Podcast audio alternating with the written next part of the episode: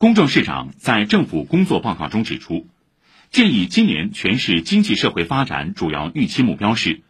全市生产总值增长百分之五点五左右，地方一般公共预算收入增长百分之六，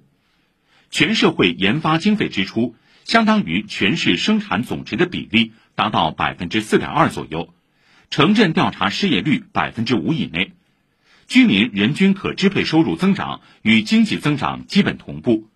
居民消费价格涨幅百分之三左右。今年要重点做好以下工作：聚力更好发挥浦东高水平改革开放引领作用，全面落实国家重大战略任务；聚力增强城市核心功能，扎实推动经济高质量发展。聚力加快推进科技创新、教育现代化和高水平人才高地建设，进一步增强发展动力和支撑。聚力推进城市数字化转型，加快建设具有世界影响力的国际数字之都。聚力全面推进五个新城建设，优化城市空间布局。聚力推动绿色低碳发展，高水平建设生态宜居城市。